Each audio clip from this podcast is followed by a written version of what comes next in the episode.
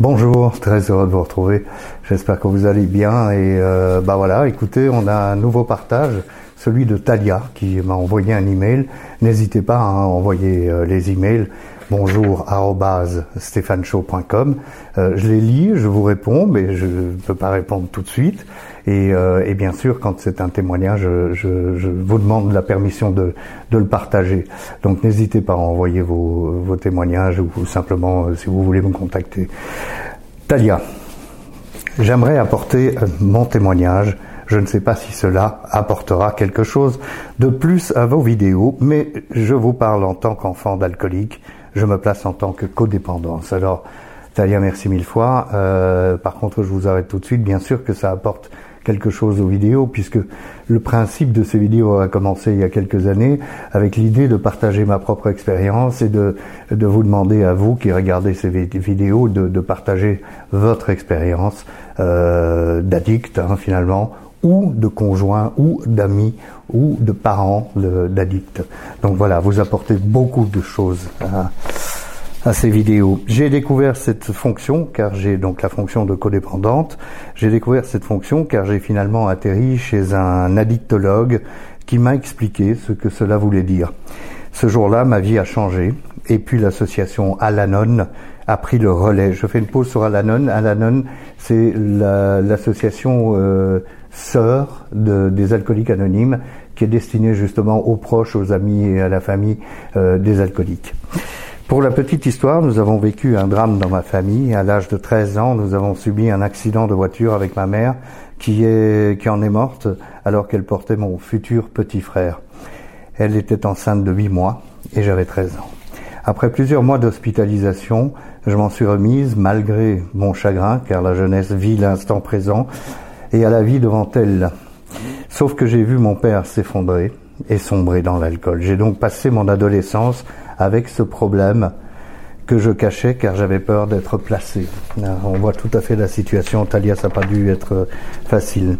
Cela a eu un impact tellement important dans ma vie. Je pense avoir souffert du syndrome de l'infirmière.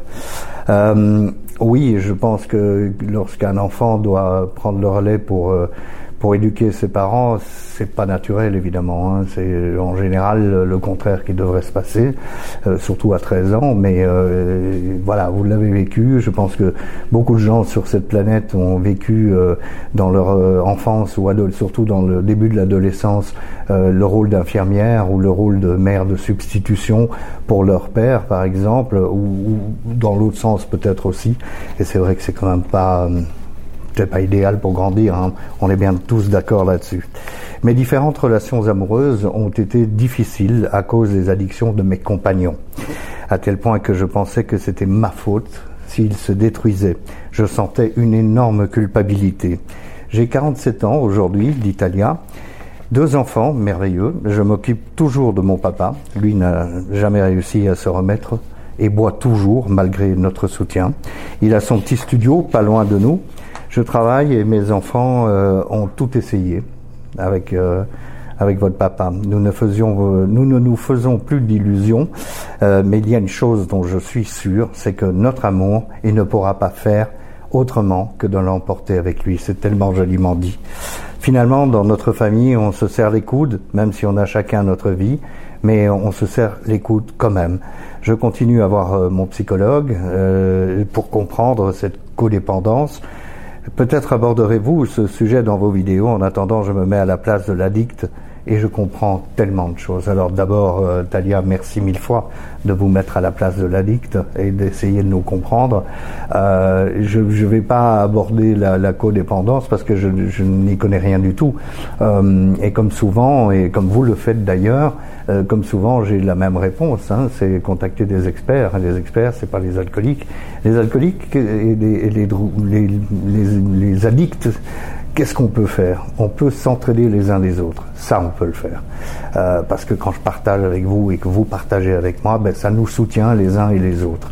Ça, c'est certain. Mais je ne suis pas l'expert qui va expliquer euh, des choses euh, que finalement je n'ai pas étudié. Je le dis souvent, mais moi j'essaye de rester euh, dans ma case. Et ma case, bah, c'est que j'ai été euh, addict toute ma vie, je le suis encore et je le serai jusqu'à ma mort. Euh, et que dans ces addictions, j'ai eu deux addictions, une qui était la drogue et l'autre l'alcool, qui était très compliquée. Donc Talia, vous, vous, nous apportez beaucoup en, en, en, commentant. Je ne ferai pas de vidéo sur la codépendante euh, que vous êtes ou que vous pensez être, euh, mais par contre, euh, je vous invite bien sûr à continuer à fréquenter Alanon et, euh, et bien sûr les psys, c'est très important. Euh, je, vous savez, parfois, je reçois des messages qui sont extrêmement violents en disant ferme ta gueule, t'avais qu'à pas boire. Euh, je, je, d'abord, je les, je les masque et je bloque les gens, mais je veux dire par là, on a besoin d'aide. On est, on est, comme je le dis souvent, on est des addicts, on n'est pas des criminels. Et on est faible, enfin je parle pour moi là, je suis faible, je suis fragile, donc j'ai besoin d'aide. Et ce que vous faites, Talia, en allant demander euh, de l'aide à l'extérieur, c'est ce qu'il faut faire. Et ce que nous devons faire en tant qu'addicts, bah, c'est aussi d'aller demander de l'aide à l'extérieur. Merci beaucoup. Et puis je vous souhaite une belle semaine. On se retrouve lundi prochain.